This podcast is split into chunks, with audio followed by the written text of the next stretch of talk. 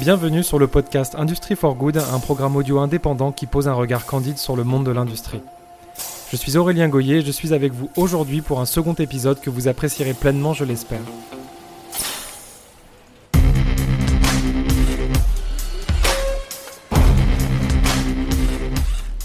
L'immense plaisir de recevoir Anaïs Voigilis, docteur en géographie à l'Institut français de géopolitique, co-autrice de l'ouvrage Vers la renaissance industrielle, mais également directrice de l'excellence opérationnelle au sein du cabinet de conseil June Partners. Bonjour Anaïs, comment vas-tu? Bonjour Aurélien, je vais très bien et toi? Ça va pas mal, ça va pas mal. Euh, je te remercie d'être euh, d'être avec moi aujourd'hui. Je suis euh, je suis assez content que tu sois la, la première invitée du podcast Industry for Good parce que tu as fait partie des premières à être intervenue sur la newsletter. Donc voilà, bienvenue. Je te propose qu'on parcourt ensemble dans cet épisode un aspect qui est qui est euh, vraiment important et qui est très lié à la création d'Industrie for Good, c'est la perception qu'ont les gens de l'industrie aujourd'hui. Je dis les gens parce que l'industrie, elle, a bien souvent euh, un peu mauvaise presse, c'est parfois justifié, mais souvent, euh, quand on se penche sur le sujet, on comprend qu'il y a une forme de un peu de méconnaissance vis-à-vis de ces secteurs, d'ailleurs des secteurs que l'industrie représente au sens noble et large. Et donc il y a toujours un peu dans l'esprit collectif ce côté très très tayloriste, l'image de de, Charlie Chaplin dans les temps modernes qui, qui, essaie de suivre les rythmes de production euh, frénétiques et complètement ridicules. Donc, euh, bah, pour commencer, je voulais te demander, Anaïs, toi, ta perception de l'industrie, qu'est-ce que c'est si tu devais la décrire? Euh, pour moi, l'industrie, il y a quelque chose de, magique. Et quand je dis ça, c'est ça, une réponse qui, je, reconnais, est un peu un peu naïve. Mais qu'est-ce qui est magique dans l'industrie? Et il y a, y a, plein de, choses qu'on pourrait critiquer, mais il y a, y a cet aspect de transformation de matière. C'est-à-dire, je pars d'une matière première et j'arrive à la transformer et pour arriver à un, un objet euh, fini selon des procédés euh, plus ou moins euh, complexes. Alors avec bien entendu des, difficultés, enfin, c'est des métiers qui peuvent être pour dans certains cas très difficiles, mais mais il y, a, comme cette, une sorte de beauté dans, la transformation de la matière. Et puis, ce qu'on oublie, c'est que l'industrie, elle, est, finalement un peu partout autour de nous. Alors, on sait, ne sait pas jamais quelles sont les limites de, de l'industrie manufacturière, qu'est-ce qui est une activité industrielle ou pas. Mais quand tu regardes les objets qui t'entourent, euh, que ce soit euh, ton, téléphone, ton ordinateur ou la tasse dans laquelle tu bois ton café, ton cahier ou, bien d'autres choses, cela a été fait à travers des processus industriels. Et je trouve que c'est très intéressant en fait de comprendre euh, comment on arrivait à, produire ça. Et quand on, va dans, les, dans les usines, on sort aussi de ces images d'épinal. Alors c'est vrai qu'il y a, des, des, usines qui, qui sont, et notamment à l'étranger, qui, qui, sont parfois euh, bien à l'image des représentations qu'on a, mais euh, les réalités en France, en fait, sont bien différentes. Merci pour ça, c'est super clair. Euh, il y a assez peu de temps, tu as publié une, sur Industry for Good une tribune qui s'intitulait 2021, l'année de l'industrie. Alors, est-ce que c'était simplement un titre euh, qui donne envie de cliquer ou est-ce que euh, vraiment tu penses qu'il y a quelque chose qui se passe Et euh, si c'est le cas, mais qu'est-ce qui se passe tout simplement? Alors, bien entendu, c'est toujours des titres pour donner envie de cliquer. Et non, blague à part, je sais pas si tu te souviens, alors c'est pas très sympa de dire ça pour les gens qui vont nous écouter, mais quand on a publié Vers la Renaissance industrielle avec Olivier Landy en, en 2020, on avait intégré dans, dans ce livre une, une une sorte de, graphique qui montrait les évolutions des représentations autour de l'industrie. Et euh, bien entendu, cette, euh, cette représentation, elle s'arrêtait à, à, fin 2019. Et donc, elle n'a elle pas pris 2020 euh, avec le plan de relance, le retour de la question industrielle. Euh, pourquoi on pouvait dire que c'est l'année d'industrie Alors même si euh, rien n'est joué d'avance et même s'il y a encore beaucoup de choses à faire, c'est que pour la première fois depuis très très longtemps, il y a eu un consensus euh, à partir de 2020 et qui se poursuit en 2021 autour de la nécessité de réindustrialiser notre pays et autour de l'idée que l'industrie, elle était nécessaire pour, pour, différentes, pour différentes raisons. Et, ça, c'est ça qui, est, nouveau. C'est-à-dire qu'aujourd'hui, on, a une prise de conscience euh, à différents euh, échelons euh, et dans, dans différentes organisations, et que ce soit les citoyens, les politiques, etc., aujourd'hui, tout le monde euh, a envie de voir comment on peut réindustrialiser la France et euh, veut s'emparer de ce sujet. Et je trouve, ça, je trouve ça très intéressant. Alors maintenant, il faut qu'on aille au-delà des discours et qu'il y ait des actes réels, qu'on ait vraiment des opérations de relocalisation en France, qu'on fasse bien remonter la part de l'industrie dans le, dans le PIB. Et, pour ça, je suis un, peu plus inquiète. C'est-à-dire que même si on a ce discours très positif euh, qui émerge autour de l'industrie, euh, on a quand même aussi euh, des, des, réalités économiques complexes. il y a des différents, enfin la crise a touché de manière différente les secteurs. Et au sein d'un même secteur, tu as aussi des différences et puis tu as des territoires qui vont être plus ou moins touchés par cette crise. Et, donc, il y a aussi toute une réinvention euh, de l'industrie à faire autour de ça, parce que on sait que certains secteurs qui ont été les moteurs euh, de notre, notre industrie, je pense là à l'aéronautique, vont peiner à repartir. Et puis, euh, si on, regarde aussi les objectifs environnementaux qu'on se donne à l'échelle française et à l'échelle européenne, eh bien, ça oblige à penser une autre manière de, de, de, de développer l'aéronautique si on veut atteindre ces objectifs. Donc, je suis très positive, mais il faut se dire qu'il y a quand même des difficultés qu'on va devoir affronter.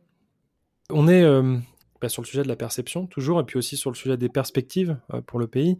Euh, je crois aussi que c'est. Il y, a, deux phénomènes qui s'entrechoquent. C'est que l'industrie est. vu qu'on parle d'esprit collectif, l'industrie est souvent perçue comme un peu polluante un peu polluante, c'est un euphémisme de le dire d'ailleurs, c'est souvent perçu comme un peu le grand méchant loup de l'environnement. Et à l'opposé, on a le sentiment que cette transition écologique, quand, on regarde d'où viennent les technologies disruptives qui peuvent nous permettre d'aboutir à la neutralité carbone, bah on se rend compte que ça vient quand même bien souvent du côté de l'industrie. C'est quelque chose que tu, ressens aussi, cette espèce d'écart en fait entre euh, réalité perçue et puis euh, réalité sur le terrain? Oui, en fait, il y, a beaucoup de, paradoxes autour de, l'industrie. Il y, a celui que tu évoques et, et on, oui, on a tendance à oublier que si on veut continuer à consommer, euh, si on ne veut rien changer, et je pense qu'il y, a quand même des choses à changer. Euh, si en tout cas on veut toujours utiliser, continuer à utiliser les mêmes produits, on a, on a besoin euh, de rechercher cette, cette neutralité carbone et de manière plus, plus, plus générale une, une, forme de, de, sobriété. Et je suis convaincue, et ils le montrent, que les industriels sont une part de la solution. C'est eux qui peuvent envisager des nouveaux procédés de production, euh, plus vertueux sur le plan environnemental, inventer des produits qui sont moins consommateurs de matières premières, des produits qu'on recycle.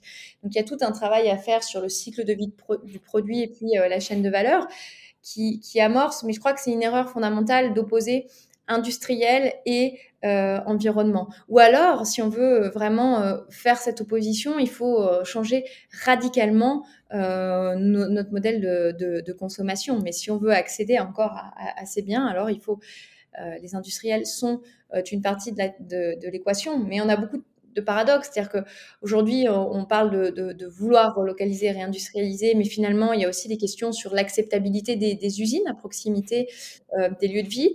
Et puis, il y a aussi des questions qui se posent en termes de pouvoir d'achat. C'est-à-dire qu'on veut consommer plus souvent des produits français, mais on n'est pas toujours prêt à payer un peu plus cher.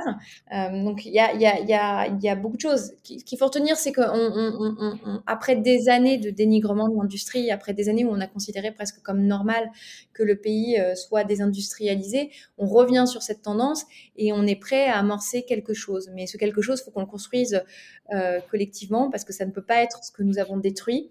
ça ne peut pas être euh, sur euh, des, modèles de production euh, non respectueux de l'environnement. Donc, il y a tout un équilibre à trouver et puis tout un, rêve collectif à réinventer autour de l'industrie.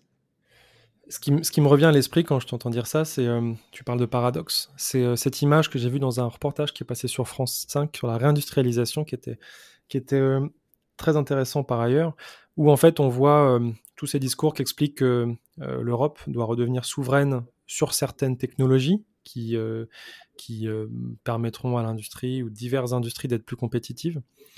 Et en fait, on, voit que ça, c'est par exemple, c'est une affaire de minerais, donc on, creuse ou on développe des usines euh, ou des usines d'extraction de minerais, c'est au Portugal, et on a cet agriculteur portugais qui dit mais moi, si on installe cette usine, c'est peut-être bien pour l'économie du pays, mais moi, c'est une ferme et un historique familial de 30 ans qui disparaît sous les tractopelles. Il y a aussi cet esprit, l'individuel versus le collectif, au nom de quoi on fait des choix, quelles quelle, concessions on fait? Et je pense que tout le monde trouve ça un petit peu effrayant et voilà, il y a, y a, un peu de, de, brouillard autour de ça, des choix qu'on doit faire et dans quelle mesure on doit aller au bout. Quoi.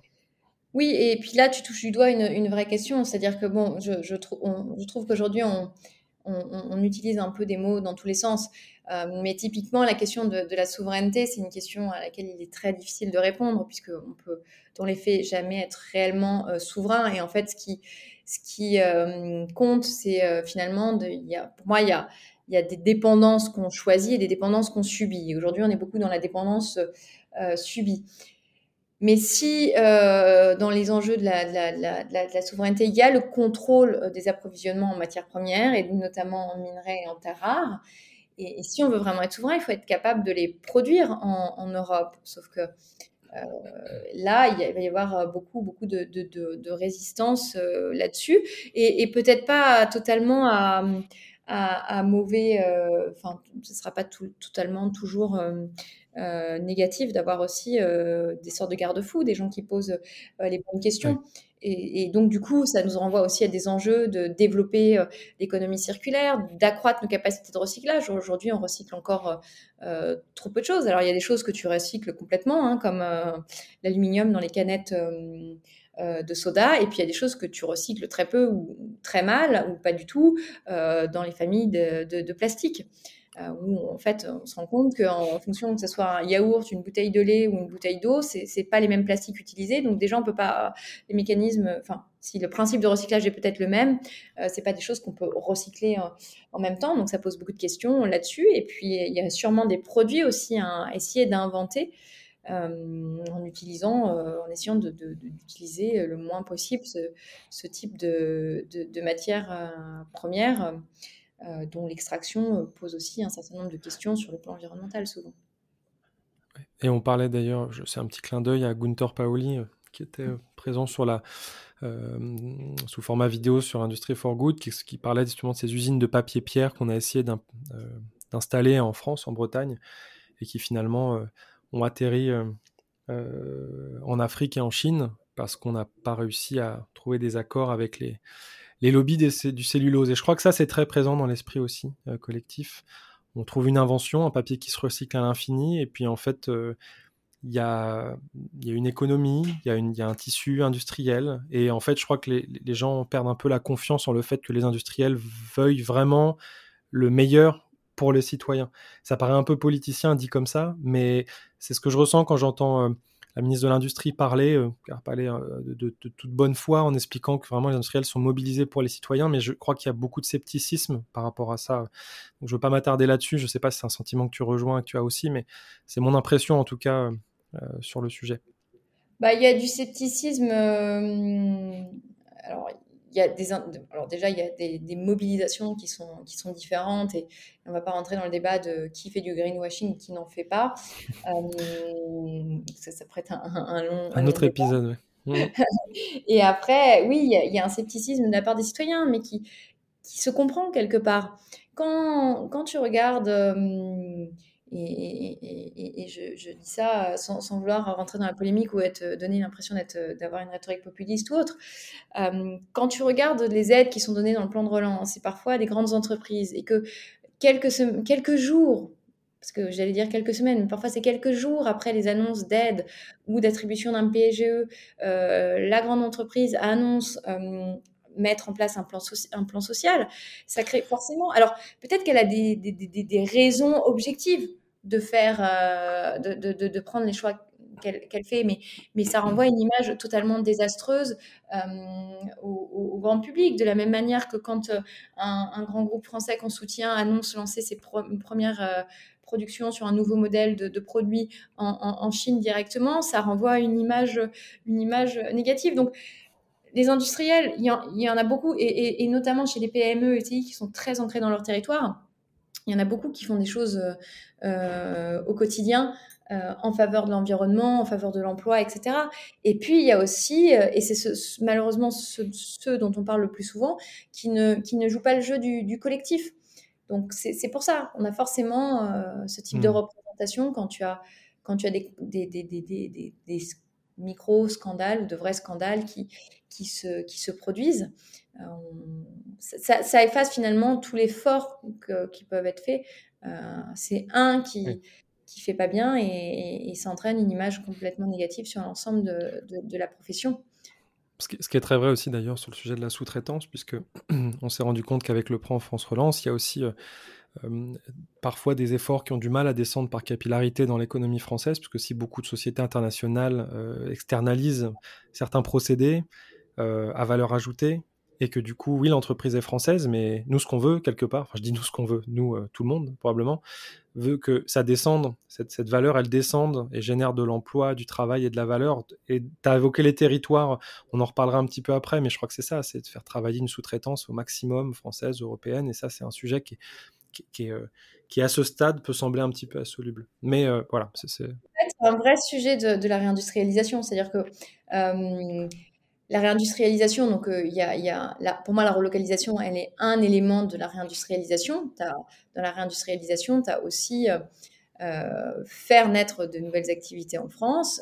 tu as le fait de conserver et de renforcer le tissu productif existant. Tu as, tu as, tu as plein de, facettes dans cette réindustrialisation. Et en tout cas, tu en as une qui passe aussi par le, le, soutien à la demande pour les produits made in France. Alors le soutien à la demande, on l'imagine euh, souvent à travers la commande publique, mais elle est aussi euh, du rôle de chaque entreprise, c'est-à-dire de repenser ces mécanismes d'approvisionnement en essayant de favoriser le plus possible des entreprises locales ou au moins des entreprises, euh, des entreprises nationales. Et, ça, ça, reste je ne sais pas s'il y a beaucoup d'entreprises qui ont revu largement leur politique d'approvisionnement depuis mars 2020. Si elles, certaines l'ont fait, mais, mais peut-être pas assez pour, pour créer un nouveau souffle. C'est super clair. Écoute, je te propose, Annès, qu'on revienne rapidement sur le sujet de la perception dans l'esprit collectif. Euh, je, regardais la semaine dernière un film qui s'appelle Grand Central, avec notamment euh, Tahar Rahim et Léa Seydoux, un film que j'ai beaucoup, beaucoup apprécié, et qui raconte l'histoire de, manutentionnaires qui travaillent dans les centrales nucléaires. Donc ce qu'on y voit, c'est forcément beaucoup de dangers, des risques d'erreur qui peuvent clairement leur coûter la vie, des salaires très bas, des gens euh, souvent très peu qualifiés qu'on envoie si tu me passes l'expression un peu au casse-pipe, en fait, tous les aspects négatifs euh, vont y passer. Et un des acteurs euh, du film, à un moment, dit très fier Nous, on apporte la lumière chez les gens, c'est un combat. Donc, il y a des conditions très dures, et pourtant, il y a une espèce de passion et de fierté euh, chez cet homme de, travailler dans le secteur. Et en fait, j'ai trouvé que c'était assez révélateur du, discours ambiant autour de l'industrie. ce côté un peu je t'aime moi non plus du citoyen pour l'industrie. Est-ce que c'est l'imaginaire collectif qui est biaisé vraiment d'une part est-ce que c'est une manque de volonté d'aller s'intéresser euh, ou comment est-ce qu'on fait quelque part pour établir un visage différent de l'industrie en France Il y avait quelques clés, des choses que tu trouves évidentes que tu pouvais nous partager? Alors, je pense que déjà, il y a beaucoup de gens qui n'ont jamais euh, visité une usine. Et euh, je trouve que c'est aussi un des, symptômes de la désindustrialisation, c'est que les industriels se sont repliés sur eux. alors qu'en fait, ce serait intéressant d'organiser régulièrement des portes ouvertes dans les usines pour que les gens euh, les habitants euh, d'un territoire puissent aller voir l'usine. Pas juste la fumée dans le ciel, euh, mais qu'ils puissent rentrer et voir ce qui s'y passe, les gens. voilà. C'est ça la réalité de, de, de ces, de ces métiers. Et pour avoir travaillé sur pas mal de sites industriels, en, tant que, en tant que consultante, j'ai toujours rencontré et, et chez, chez, beaucoup de, de, de, mes clients, je rencontre des gens qui sont très fiers de leur métier, même si c'est un métier. Alors on dit souvent un métier manuel, euh, avec peu de qualifications, ça ne veut pas dire que c'est pas un métier technique et qu'ils n'ont pas appris des savoir-faire euh, depuis euh, qu'ils ont débuté leur carrière. Et on a tendance à le, à le mépriser. Aujourd'hui, on méprise beaucoup. Méprise beaucoup le sujet vaccin de, de, la ministre, justement, qui explique que oui, on, le conditionnement des vaccins qui avait été tant moqué par un politicien que je ne citerai pas, et explique qu'en fait, pas, ça paraît simple, mais c'est pas juste de l'empaquetage. C'est-à-dire qu'il y a des vrais il y, a une valeur euh, derrière ce processus aussi, qui est souvent dévalorisé. Bah, en fait, je pense qu'ils ont un peu fait une erreur dans la communication aussi en vendant comme ça un peu comme un grand acte de, réindustrialisation, ah etc. Alors que on n'est pas en, maîtrise, enfin on n'a pas, on n'est pas en maîtrise technologique, enfin sur la sur le vaccin en fait, c'est pas un, vaccin français. Mais non, bien entendu que c'est des compétences très techniques derrière et que et que c'est une erreur en fait de dévaloriser dévaloriser ces, ces métiers. Et je pense que la, l'élu qui a, critiqué la, politique du gouvernement a dénigré euh, des salariés. C'était certainement peut-être pas son intention, mais en tous les cas, ça, ça renvoie à ces représentations euh, négatives qu'on a euh, des métiers manuels, euh, du fait de travailler euh, dans, dans, dans, une usine, etc. Et, et ça n'enlève rien en fait que ce sont des métiers aussi difficiles et qu'il y a une réalité aujourd'hui que beaucoup de gens n'ont pas envie d'aller travailler dans les usines, mais, mais il faut valoriser ça. Et, en fait, on se rend compte qu'on a un problème de valorisation aujourd'hui des métiers où on est faiblement diplômé. Et finalement, on va valoriser beaucoup plus quelqu'un par principe parce qu'il a fait de longues études que quelqu'un qui a fait des études courtes euh, et qui a un métier qui apparaît euh, hyper euh, concret. Alors que finalement, il n'y a pas de raison de valoriser plus un métier que l'autre. ce qui est intéressant, c'est aussi de voir bah, qu'il y a des gens qui s'épanouissent dans leur travail, qui en sont fiers. Et, ce dénigrement systématique est assez usant. Euh, et, bon, contre-productif. Et surtout, enfin, j'évoque souvent, quand j'étais dans un lycée général et de l'autre côté du parking, il y avait l'école technique. Et c'est vrai que hum, je, l'assume pleinement. on, on, décrivait euh, ces, autres, ces jeunes qui étaient dans une filière plutôt bac pro, plutôt comme des gens qui étaient des cancres. Euh, qui du coup s'enfermaient dans cette identité de cancre, mais en fait il y avait il y avait une vraie scission. Et moi je te parle de quand j'étais au lycée, la, en pleine campagne, j'ai compris après ce biais en fait qui s'installe. Et aussi ce qu'il faut dire, euh, je pense aux gens qui nous écoutent et notamment euh, peut-être aux plus jeunes. Euh, aujourd'hui, un patron d'usine chez General Motors ou je ne sais quelle autre industrie aux États-Unis, il a plus la dégaine d'un start-upper de la Silicon Valley que d'un mec en bleu de travail qui a du cambouis sous les ongles. Et je pense qu'il y a aussi ce, truc de se dire, bah, l'industrie, elle a évolué en fait. Au-delà de ce qu'on essaie de vendre comme projet, L'industrie d'elle-même, elle a évolué vers des choses plus digitales. Tu peux tout sauf moquer ces, professions-là qui sont à la fois techniques, euh, qui ont de l'impact direct. Et d'ailleurs, quand on envoie des, des, gens issus de professions purement intellectuelles dans des usines et qui voient ça, il y a très souvent un effet un peu de stupeur ou de truc très, on est très impressionné et très rêveur autour de ça. Donc c'est tout ça, c'est ce paradoxe en fait autour de l'imaginaire que je trouve très intéressant. Je voudrais évoquer euh, euh, une autre facette de l'industrie très positive, euh, je crois. Lors des échanges qu'on a pu avoir dans le passé, on, avait, on a beaucoup parlé du, fait que l'industrie a structuré depuis euh, des siècles, on peut le dire, que ce soit économiquement, socialement euh, et dans la presque dans la construction de notre rapport au progrès, notre pays, tout simplement. Est-ce que tu as des éléments à nous partager sur ce côté structurant de l'industrie? Est-ce que, est que je le survends? Est-ce que tu penses que vraiment l'industrie, et dans quelle mesure elle est structurante pour notre pays, nos populations? Alors, l'industrie, elle est, elle est structurante à, plusieurs euh, égards. Premièrement, euh, pour moi, c'est un, un, secteur qui est capable de favoriser euh, l'aspect cohésion sociale, cohésion territoriale, et notamment parce que euh, quand tu crées en général un emploi industriel, tu arrives à générer 3 à 4 emplois indirects. Qui un ratio sans équivalent dans d'autres secteurs de, l'économie d'ailleurs. Exactement, sans équivalent. Et les usines, on peut aussi, on voit qu'elles peuvent, elles ont une capacité à s'implanter partout sur le territoire, de créer un, un, maillage territorial. Alors bien entendu, elles ont besoin d'avoir un accès à des infrastructures euh, de qualité. Donc, euh, euh, il y, a sûrement des territoires qui sont, plus, qui sont donc plus attractifs que d'autres. Par ailleurs, aujourd'hui, on parle beaucoup de souveraineté. Et, l'industrie, savoir produire des biens qu'on juge stratégiques pour la souveraineté, notamment dans le domaine de la santé ou le domaine du militaire sur son territoire, eh bien, c'est une réponse à, la, à ces questions de souveraineté. Euh, et, l'autre chose, c'est qu'on a aussi un enjeu d'être capable euh, de créer de la valeur sur, euh, sur le territoire. Et en fait, ce dont on se rend compte, c'est que on pensait qu'en confiant la production à des pays tiers, on allait garder des autres activités jugées à valeur ajoutée. Sauf que finalement, on a juste commencé à détricoter quelque chose de beaucoup plus vaste C'est-à-dire que si tu délocalises les usines, tu perds petit à petit le lien avec l'innovation. Et l'innovation, elle va aller plutôt se localiser eh bien, à proximité des sites de production pour avoir cet échange euh, vertueux. Et puis, petit à petit, c'est d'autres fonctions euh, qu'on va délocaliser. Euh, par exemple, aujourd'hui, on, on, voit qu'il y a des délocalisations d'activités d'ingénieurs, de bureaux d'études. Et donc, finalement, la question, c'est de se dire, mais à force de détricoter tout, qu'est-ce qu'il va rester comme création de valeur sur notre territoire? Et donc, comment on va financer notre modèle social? Parce que euh, je crois que nous y sommes tous très attachés, même s'il fait l'objet de beaucoup de critiques. Et donc l'industrie, elle répond bien à tous ces enjeux, à la fois euh, travailler sur nos fractures territoriales, euh, à la et, donc euh, assurer une pérennité à des territoires qui aujourd'hui peinent à créer suffisamment d'emplois pour employer euh, les enfants euh, qu'ils ont qu'ils ont fait naître.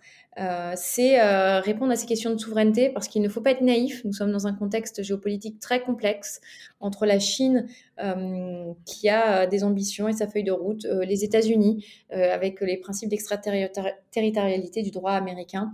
Donc il n'y a pas de, il ne faut pas être dans une rhétorique guerrière, mais il ne faut pas non plus être les naïfs de la mondialisation, j'ai envie de dire. Et donc l'industrie peut être aussi une réponse pas seulement, mais une réponse sur ces questions de, souveraineté et de rapport de force. Et puis le dernier enjeu, comme je le disais, c'est vraiment cette idée de pouvoir créer de la valeur sur notre territoire, euh, de la valeur qui va euh, être dans tous les territoires et pas seulement concentrée dans, quelques métropoles pour assurer euh, eh bien, la pérennité de, notre, de notre modèle.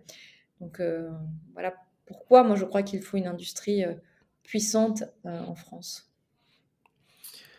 On arrive à une question qui est la question que la question sans langue de bois, donc je compte sur toi Naïs pour, euh, pour tout donner sur cette réponse. Si c'est si structurant l'industrie justement pour notre pays, qu'est-ce qui fait qu'on a tout lâché euh, depuis 40 ans? Parce que si on regarde les chiffres euh, qui sont notamment décrits dans, dans le livre dont tu es co-autrice sur l'industrie, c'est vraiment, on peut parler de désindustrialisation, c'est pas juste un mot, c'est une réalité, il y a des choses très concrètes sur le fait qu'on a choisi quelque part à un moment donné de se dire, bah, toutes ces productions-là, on peut le faire faire par d'autres gens qui vont le faire pour moins cher et nous les renvoyer par paquebot, j'exagère à peine. Et du coup, nous, on va devenir le pays du service parce que c'est plus de marge, parce que c'est souvent associé à des professions intellectuelles, c'est voilà. Mais du coup, science, innovation de rupture, richesse, euh, élévation sociale, progrès et j'en passe, ils ont toujours été liés à l'industrie. Tout le monde le sait, c'est quelque chose qui est assez, euh, il y a un consensus autour de ça. Alors pourquoi ce choix? Qui a influencé le choix de désindustrialiser, qui a laissé ça euh, se faire finalement, et, et, en gros, à qui la faute?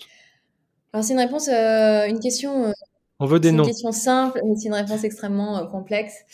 je crois que déjà, il y a eu, il y a, on est dans un dans un non choix.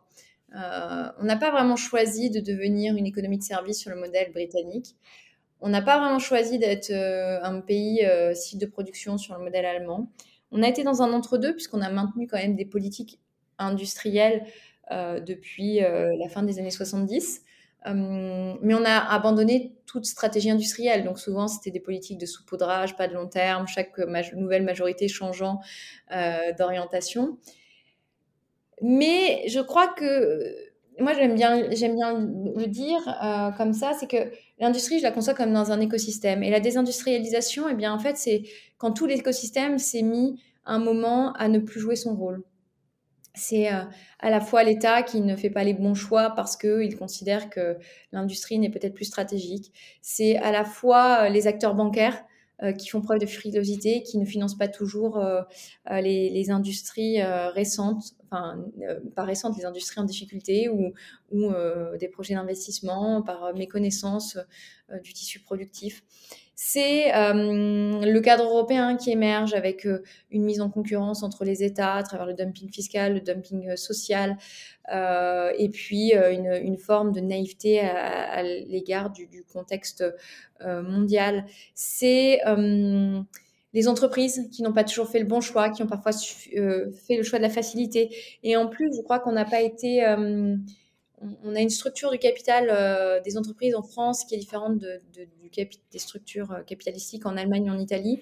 On a assez peu d'entreprises familiales, on a beaucoup de filiales de on a beaucoup de grands groupes et on a beaucoup de filiales de grands groupes euh, et qui aujourd'hui ont, un capital qui n'est pas franco-français. Donc, quand le capital n'est pas franco-français ou, pas majoritairement français, plutôt, on a tendance à faire des choix qui ne, bah, qui privilégient pas forcément le territoire d'origine, de, nationalité première. Et puis, enfin, il il y a sûrement des choses qui prédisent aussi sur les syndicats. il y a le, consommateur qui, a préféré euh, parfois, euh, et je, peux le comprendre pour des questions de pouvoir d'achat, euh, un bien venant d'ailleurs et pas forcément un bien français. Et, si tu mets tout ça bout à bout, et après il y a aussi des éléments macroéconomiques qu'on peut, qu'on peut regarder, eh bien tu te rends compte qu'on arrive dans la situation dans laquelle on est en fait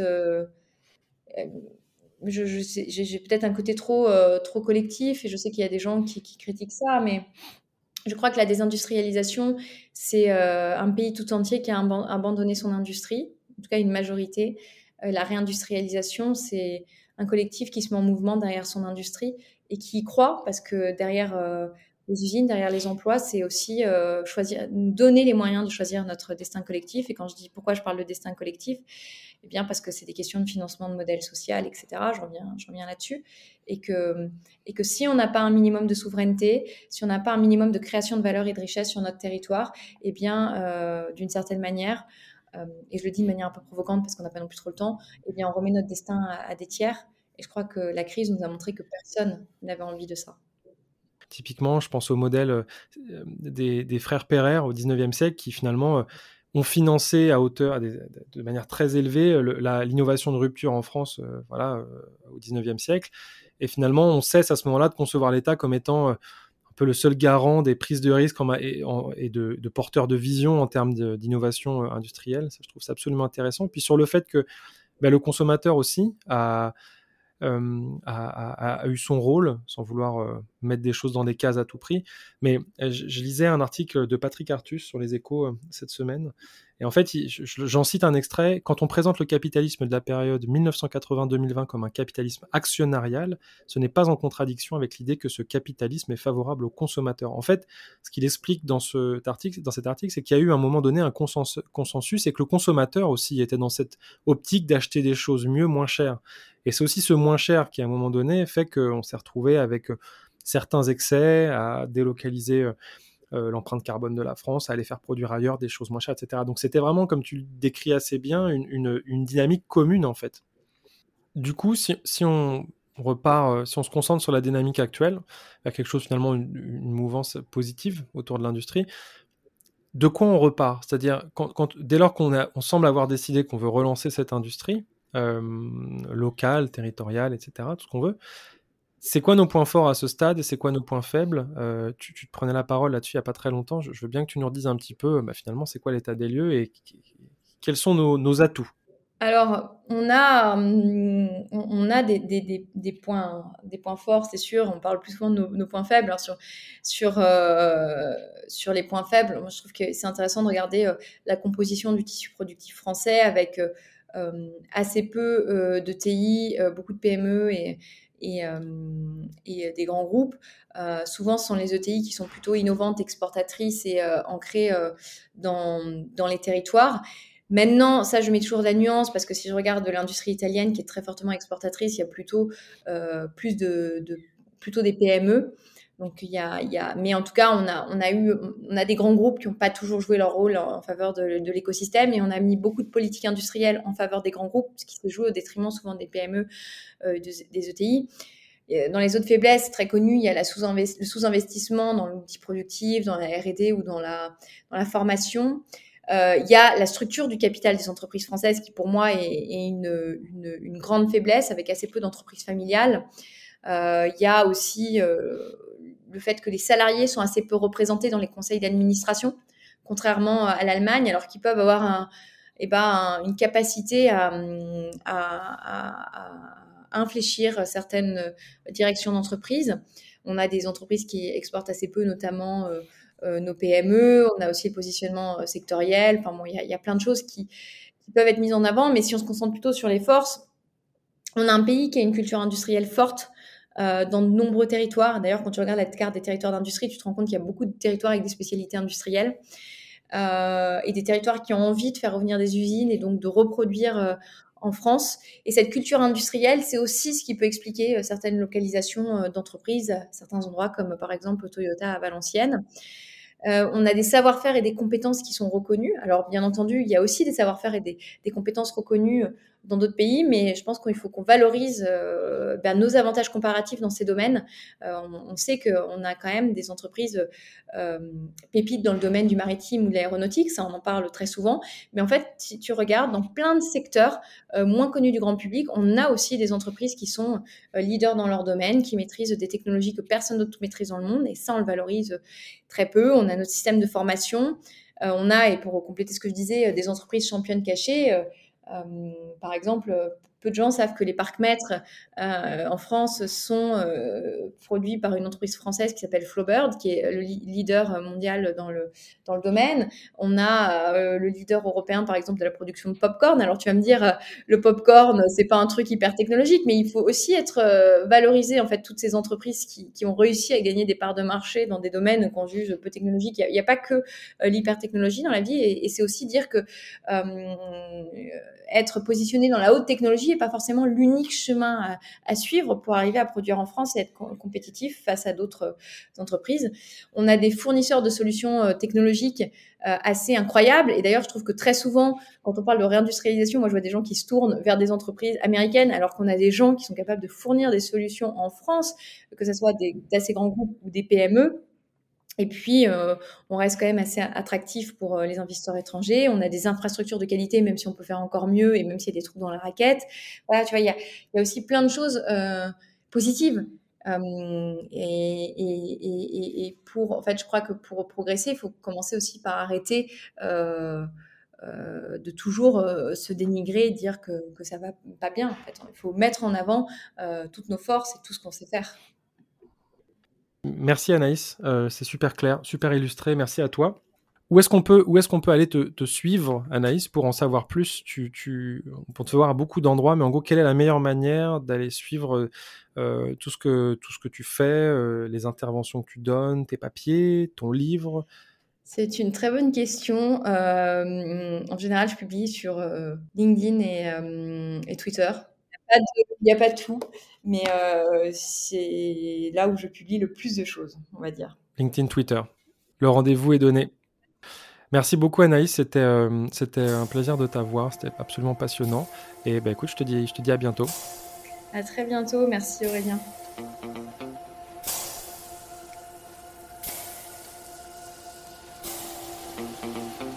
Si vous entendez cette annonce, c'est que vous êtes arrivé jusqu'au bout de cet épisode 2 du podcast Industry for Good et je ne saurais vous en remercier suffisamment.